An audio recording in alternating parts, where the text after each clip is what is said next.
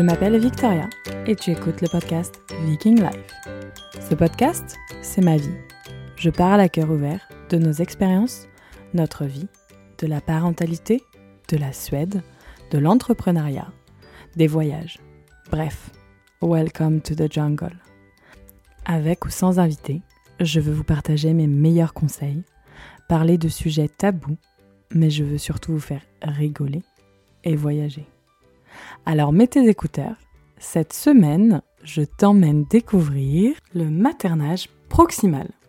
J'en ai longtemps parlé sur, les, sur Insta, sur les réseaux sociaux, et je me suis dit, allez, on va faire ça le premier podcast de l'année. Vous avez été beaucoup à le choisir aussi euh, quand j'avais fait un petit sondage, bien que Multipotentiel avait gagné. Donc c'était mon dernier podcast, ou un de mes derniers podcasts de 2021. Et là, je vous emmène à la découverte de mon avis sur le maternage proximal. Euh, on va parler un peu de tout. Mais surtout, je vous souhaite une très belle année 2022 avec euh, plein de joie, plein d'amour, plein de bonheur, plein de réussite dans vos projets. Enfin, plein de trucs trop cool quoi. Allez, c'est parti. Toum toum toum Bonjour à tous, bonjour à toutes. Bienvenue dans le premier podcast 2022 de Viking Life. Aujourd'hui, je suis toute seule au micro. J'ai hâte de faire euh, cet épisode, mais j'ai surtout hâte de vous retrouver. J'ai surtout, euh, enfin, j'ai vraiment envie de vous dire merci. Ça fait un an et demi que je fais ce podcast. J'ai reçu ma rétrospection 2021 avec Spotify. Je sais plus combien de minutes j'avais produit, mais c'était quand même assez énorme devant ce micro sur mon bureau à vous parler. Hum, j'ai trouvé ça assez fou et donc voilà. Et je voulais vous dire merci, merci d'être toujours plus nombreux à écouter. Et merci euh, bah, pour tout en fait. Donc euh, je suis hyper contente de ça. J'espère que vous avez passé un joyeux euh, Noël et un très beau premier de l'an. Nous on a fait une petite pause, j'ai coupé tous les réseaux sociaux. Et on a fait un super nouvel an avec des copains. C'était rigolo. Mais je suis sortie deux fois pendant les vacances. J'ai mis 15 jours à m'en remettre. Non, en vrai, ça fait là, de ce matin. Donc nous sommes le 4 euh, c'est la première matinée où je me couche pas trop, trop, trop fatiguée. Euh, aussi, je voulais mentionner un truc pour euh, la publication du podcast. D'habitude, je le mettais tout le temps le mardi matin. là, il n'y aura plus de règles. Je le mettrai le mardi, je le mettrai le mercredi, je le mettrai jeudi, je ne sais pas trop. Je le mettrai dans la semaine. Ce sera un peu la surprise, parce que ça dépend. Là, j'ai quand même pas mal de retard. Je suis encore en train de faire un épisode que j'ai enregistré en novembre, un interview que j'ai enregistré en novembre, que j'ai même pas eu le temps J'en ai un novembre et un décembre en retard. Euh, donc j'ai quand même un peu de retard dans ma post-production et du coup je veux rattraper mon retard, me remettre à niveau et pour après reproduire plein de nouveaux interviews trop cool. J'ai une liste de plus de je sais pas combien de personnes que je veux interviewer et puis bah, j'ai toujours 350 000 trucs à faire que j'ai envie. Mais on verra, euh, on verra euh, comment j'arrive à m'organiser en 2022. Ça se trouve ce sera un petit peu mieux mais bon au final je m'en sors pas trop mal mais c'est vrai que des fois j'ai l'impression de pas avoir assez de temps pour tout. Euh, il m'est arrivé un truc assez drôle. Je... Alors déjà, je, quand même, je vous raconte aujourd'hui, j'ai fait mon cadeau de Noël. Et c'était trop trop cool. Et euh, du coup, j'avais euh, une matinée, c'était mon cadeau de moi à moi. Hein. Je tiens quand même à le préciser. j'ai eu comme cadeau de Noël un, une porte automatique pour le poulailler. Et je suis trop contente parce qu'Oscar est en train de me construire un poulailler. Ça avance pas aussi vite qu'on le souhaiterait, mais on est en train de faire un poulailler. Il va être trop beau, il va être bleu marine, je pense. Et il m'a mis une porte automatique pour mes petites poules parce que je n'ai plus envie de les savoir manger par le renard. J'ai été un petit peu vexée d'avoir perdu autant de poules. Mon à côté, elles étaient en liberté, mais euh, j'avais un petit peu joué aussi, mais euh, c'est vrai que j'aime bien les voir en liberté. Je trouve ça cool, mais donc du coup, euh, j'ai eu une porte taille pour le poulet, donc c'était trop cool. Et j'avais aussi offert à ma maman, du coup, une matinée au spa. On était ce matin au spa. Donc une heure dans la piscine et au sauna, après une heure de massage et après un repas trop cool dans un resto euh, hyper bon. Euh, donc c'était trop trop bien. Et je suis rentrée à 14h30 et je me suis dit, ah bah super, les garçons dorment depuis une heure, ça va être génial. Je vais pouvoir me poser sur le canapé, je vais pouvoir lire mon livre. Et j'ai ouvert la porte et ils se sont réveillés, tous les deux. C'était génial. Bon, on a rigolé toute l'après-midi, c'était hyper cool. Et euh, Lucas s'est mis un, je croyais que c'était un Babybel un bout de, la, cire de Babybel euh, dans le nez. Et euh, là, je, je dis, bon, écoute, souffle, je vois qu'il a un truc dans le nez. Euh, ça puis il a eu le réflexe de souffler à l'envers. Bon, le petit coco, du coup, je dis, on va essayer de le sortir, on va essayer de faire un petit lavage de nez, on va, faire plein de trucs cool. J'avais une petite pince que je pouvais lui mettre, on a tout essayé, rien. Et au bout d'un moment, il me dit, maman, je vais aller chez le médecin. Pour qu'il me dise ça, je me dis, bon, ok, on va pas trop jouer, on va l'emmener chez le médecin. Donc j'appelle, je dis, ben écoutez, il a un bout de babybel coincé dans le nez. Un bout de quoi? Pardon? Oui, oui, un bout de babybel coincé dans le nez. Est-ce qu'on peut voir la médecin avant que ça ferme? Parce que c'était vraiment. Euh, c'était 18h, le, je sais que ça ferme à 18h normalement, ou 18h30 l'accueil téléphonique, donc euh, c'était un peu ricrac. Elle me dit Bah, ok, venez, on, on va trouver. Et euh, on a réussi à l'enlever. Et en fait, c'était un bout de Lego qui s'est mis dans le nez. Et ça a été hyper vite. Et c'est un truc auquel on pense pas. Enfin, si, on y pense, mais je pensais que. Trois ans, il... je sais pas. J'aurais plus misé un peu de sous sur son frère pour faire cette bêtise-là. Et en fait, non, c'était Lucas. Donc du coup, euh, ça a été, on est resté calme. Moi, ça commençait quand même à me stresser quand j'ai vu le truc, mais il est resté calme, il a rien dit. C'est bon, son petit truc est parti, et puis, euh, et puis il a eu un tracteur, parce qu'il lui imprime à chaque fois des tracteurs quand on y va, donc il a pu colorier son tracteur, il était super content. Après, il me dit, on va, faire les courses, on va manger au restaurant. J'étais, ah non, c'est pas non plus trop la fête. On va rentrer à la maison. Donc voilà, donc ne sous-estimez pas les Lego, ça arrive à tout le monde. Euh, maintenant, je peux checker. On a une liste de choses qui nous arrivent. On la met dedans. On mettra dans son petit livre de bébé. Je trouve ça assez rigolo. Je m'égare. Ça fait déjà quelques minutes que je suis en train de vous faire une intro à rallonge. Revenons concentrés. Maternage proximal. J'ai tapé sur Google qu'est-ce que le maternage proximal? Et la première, si on met sur Google, la première chose, c'est maternage proximal, les dangers, et maternage proximal, les bienfaits. Donc déjà, il y a une vision entre guillemets péjorative d'après Google de, ce, cette chose-là. Et d'après Google, le maternage proximal ou intensif, donc c'est-à-dire que considère le, maternage proximal intensif. J'avais jamais réfléchi que ça pouvait être ça. Ça se traduit par un allaitement long, le portage du bébé près du corps et le cododo. Donc ça, c'est par rapport au monde. Je vais taper quand même sur Wikipédia, parce qu'on ne sait jamais. Si on a une autre... Et bah, a rien. Et là, ça me met madamecapitaine.com, pour ne pas citer, le maternage proximal, une intox parentale aliénante. Voilà. Euh, je vais quand même cliquer pour regarder, mais euh, il y a le business du, du maternage proximal. On se réapproprie le maternage Materner, c'est quoi? Traiter quelqu'un comme le ferait sa mère, en péjoratif, prend excessivement soin d'une personne contre son gré, son bien-être et son moral. C'est assez intéressant. Ok. Euh, enfin bref, donc du coup, je n'étais pas euh, rentrée dans les détails de ce qu'on pouvait trouver sur le net. Donc je vous ai demandé, je vous ai fait un petit euh, quiz la dernière fois sur les réseaux sociaux.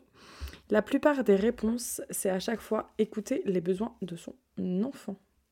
Je trouvais ça assez intéressant. J'ai eu quand même une ou deux réponses euh, assez rigolotes, comme. Enfin, rigolotes, je ne sais pas si rigolo est le terme, mais différentes. Euh, comme éduquer son enfant comme euh, bon le semble, bon nous semble. Et ça, j'ai trouvé ça assez intéressant. Mais je dirais que 90%, 98% des réponses, c'était écouter les besoins de son enfant.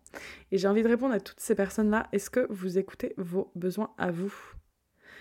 Parce que, en fait, les enfants ont des besoins.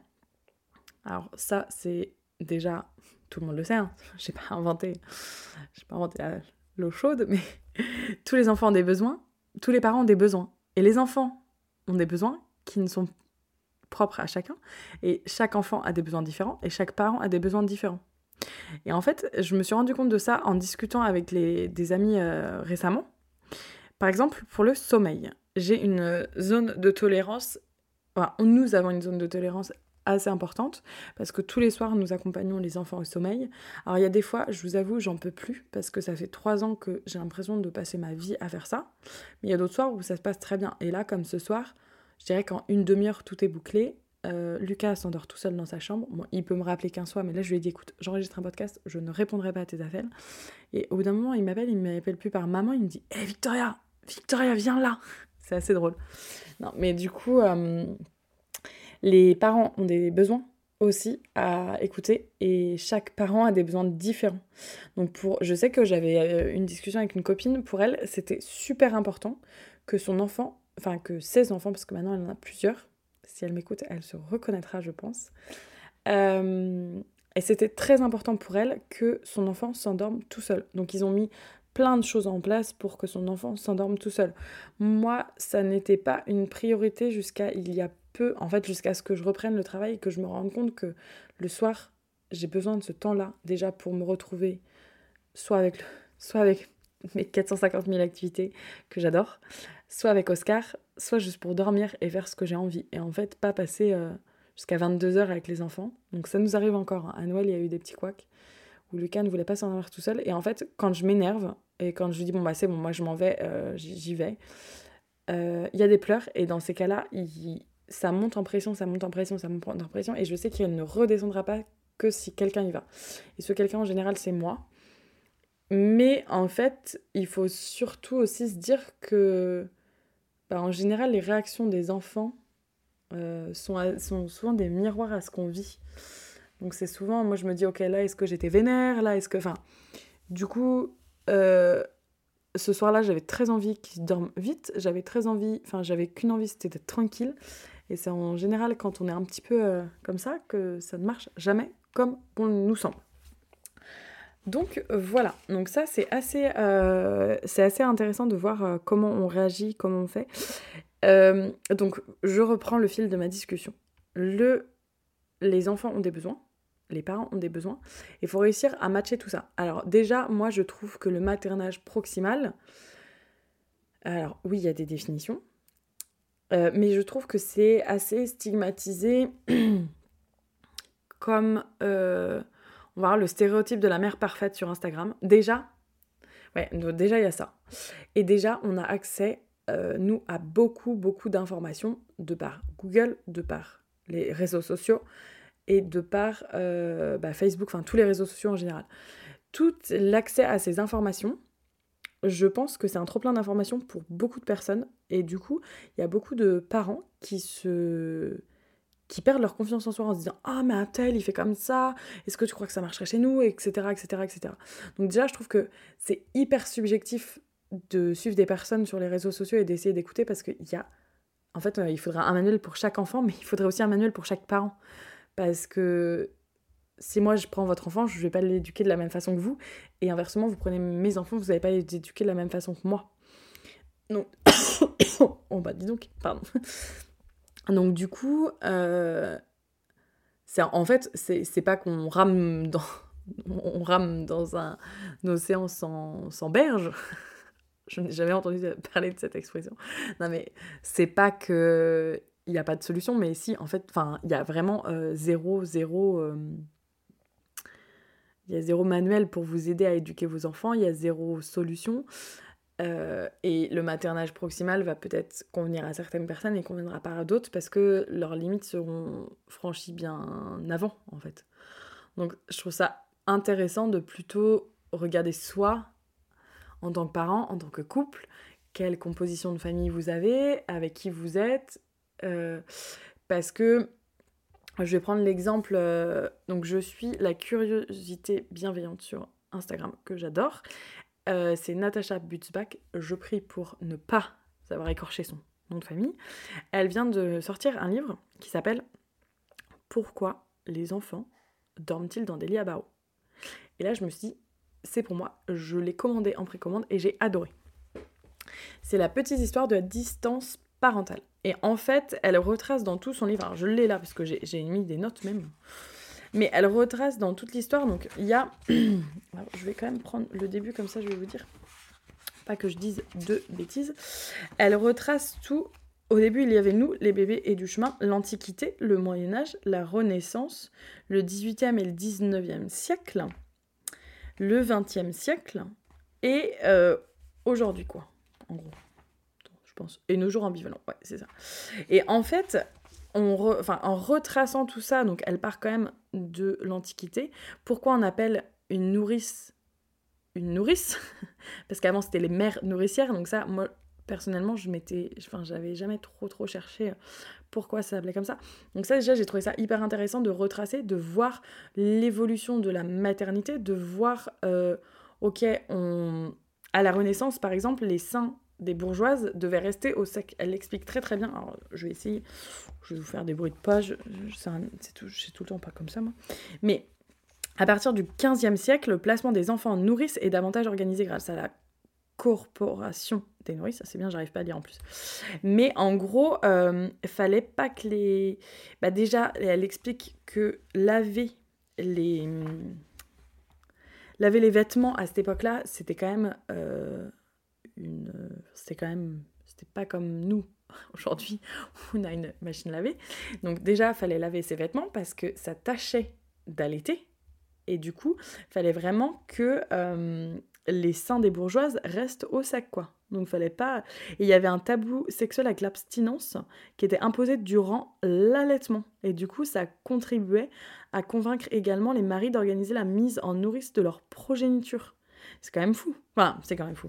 C'était à cette époque-là, mais du coup, ça, ça explique euh, beaucoup, beaucoup de choses sur comment on en est arrivé aujourd'hui. Et si les femmes souhaitaient allaiter, donc ça, c'est un petit peu plus tard, c'est en 18 et en 19e siècle. Donc là, c'est si les femmes souhaitaient allaiter, et eh ben, le fait de ne pas allaiter est déterminant dans la mise en place d'un maternage distal. Et c'était hyper intéressant parce qu'il y avait transmission transgénérationnelle de la croyance en l'impossibilité d'allaiter compromettait la plupart du temps le désir maternel. D'ailleurs, encore de nos jours, nous entendons des propos dans la famille nous n'avons pas de lait ou notre lait n'est pas bon.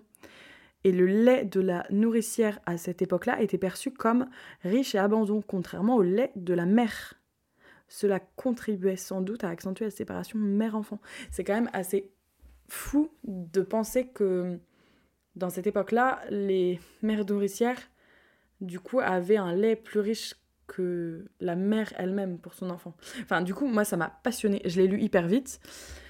Euh, faudrait que je, déjà que je le relise parce que, vu que je lis hyper vite, des fois je saute 15 mots. Mais euh, c'était vraiment, vraiment euh, hyper intéressant. Et du coup, on en vient à de nos jours. Comment ça se passe de nos jours Alors, j'ai pris des petites notes, j'ai préparé mon épisode, mais euh, donc une famille occidentale euh, contemporaine de nos jours. Alors, attendez, je, prends quand même, j'ai noté les pages, mais euh, la famille contemporaine de nos jours, j'essaie non plus de pas dire de bêtises pour pas me. Non, mais en gros, il y a une espèce de phobie alors, elle dit nos jours ambivalents, recherche scientifique et empowerment féminin et choix de vie. Donc ça, c'est hyper intéressant de, voir que le bébé est devenu un sujet de recherche majeur. Les pédiatres et psychanalystes ont, le, et psychanalyste François Françoise Dolto a contribué à modifier la perception qu'on avait des bébés, désormais considérés comme des personnes. Les, les, enfants sont désormais au cœur de la vie des parents, de telle sorte que certaines professions que certains professionnels ont qualifié notre époque de l'ère de Sa Majesté bébé. Notons au passage le caractère péjoratif d'une telle formule et considérons aujourd'hui et considérons avec recul les nombreuses informations dont nous disposons aujourd'hui. Donc ça c'est hyper intéressant. Enfin bref, euh, je vais pas vous lire le livre au podcast. Non mais ça je suis partie, mais j'ai adoré son livre. Euh, donc du coup, elle explique, la famille occidentale contemporaine a une vision quand même globalement du biberon, de la tétine ou de la sucette, avec des poussettes, la normalisation des séparations, la normalisation des pleurs, la normalisation des coliques. Euh, quand je vois, donc ça c'est un sujet, je vous le répète 15 fois, mais ça me ça, ça m'a rendu folle. Quand je vois que je, je fais quand même 5 pédiatres pour leur dire mon enfant hurle la journée, je ne sais pas quoi faire. Il ne peut pas rester en portage, il gigote dans tous les sens. Et puis j'arrive, bien sûr, il est calme. Et on me dit, mais madame, il prend bien du poids. Tout va bien, relaxez-vous. Quand on me dit ça, mais j'imagine juste 15 secondes à une maman fragile qui voit le bout du tunnel, mais j'imagine, enfin, je comprends totalement l'effet que ça a sur le moral. Enfin, ça peut vraiment ruiner le début d'une vie d'une jeune maman. Donc faites bien attention. Bon, du coup, revenons à nos moutons. Le livre. Euh, notre cher euh, Natacha, ah oui, il y a aussi la phobie de la fusion mère-enfant chez les professionnels et la survalorisation de l'autonomie du tout petit. Non mais moi des fois j'entendais des trucs, mais on me disait, Madame, il faut absolument régler votre allaitement là. Vous ne pouvez pas faire de l'allaitement à la demande. Alors bon, elles étaient en général bien reçues, ces professionnels de la santé, mais pareil, une maman qui est pas trop informée, une maman un peu fragile, qui ne sait pas trop où elle va, comment une professionnelle de la santé peut donner des conseils comme ça? Moi, ça me rend folle. Euh, tout ça pour vous dire, il y a beaucoup d'études qui sont faites dans les années 50, 60, etc. sur euh, des études scientifiques. Il faut quand même mentionner que dans les années, au XXe siècle, il y avait quand même des pubs pour le tabac. Alors attendez, des pubs pour le tabac. Vous allez me dire quel rapport avec le maternage eh ben c'est... Ah, j'essaie de trouver, mais... C'est la même chose que... Euh... Non, je sais plus où j'ai noté ça. Je sais plus où j'ai vu ça. Euh... Oh, Victoria, c'est pas possible. Tu Je me dis, je pouvais pas préparer un peu mon podcast. Non, mais je me suis dit qu'on allait aller... Ah oui. Euh, il y avait quand même les cigarettiers, ah oui c'est ça, les cigarettiers et les alcooliers qui ont financé des recherches qui tendaient à dissimuler ou diluer les effets de la consommation de leurs produits comme les risques du cancer. Et au milieu du XXe siècle, il y avait encore des publicités qui méritaient, qui vantaient les mérites du tabac. Quel rapport avec le maternage? Eh bien c'est simple. Le maternage et les pratiques de ce maternage proximal, donc allaitement, ça ne fait pas vendre beaucoup de produits. Ça ne fait pas vendre du lait en poudre. Ça ne fait pas vendre des biberons. C'est vrai que on en a acheté là pour qu'ils boivent de l'eau assez tard. J'ai jamais eu de. Puis même le lait en poudre, au final, ça, ça a quand même un prix. Ça a quand même un coût. Et il y a un énorme, énorme, énorme lobbying euh, concernant tout ce qui est euh, produit de bébé et produits de périculture puriculture. Donc elle pointe ça du doigt dans son livre. Et pareil, euh, plein d'accessoires pour le, sommeil, mais clairement, euh, là, ils dorment dans leur lit, mais ils ont presque tout le temps dormi avec nous, ou presque. Moi, après, c'est vrai que c'est confortable d'avoir un cododo, d'un un petit lit collé au nôtre, mais les cododos qu'on accroche au lit, qui au final, le bébé, au bout de six mois, il, il rentre plus dedans. Enfin, ça reste du lobbying énorme. Euh, autour des produits de périculture, de, choses comme ça. Alors après, euh, il faut voir que euh, on explique dans cette chose-là qu'il y a une représentation culturelle de la proximité mère-enfant. De nos jours, la plupart des représentations culturelles concernant les enfants vont dans le même sens. Biberon, poussette, tétine, séparation précoce, normalisation des pleurs intenses et des coliques. Euh, parents qui confient leur enfant le plus tôt possible, scoralité traditionnelle débutant à 3 ans pour se finir à 18 ans. Les modèles éducatifs classiques impliquent bien souvent aussi des violences éducatives ordinaires. ça, c'est vrai qu'on en entend parler partout.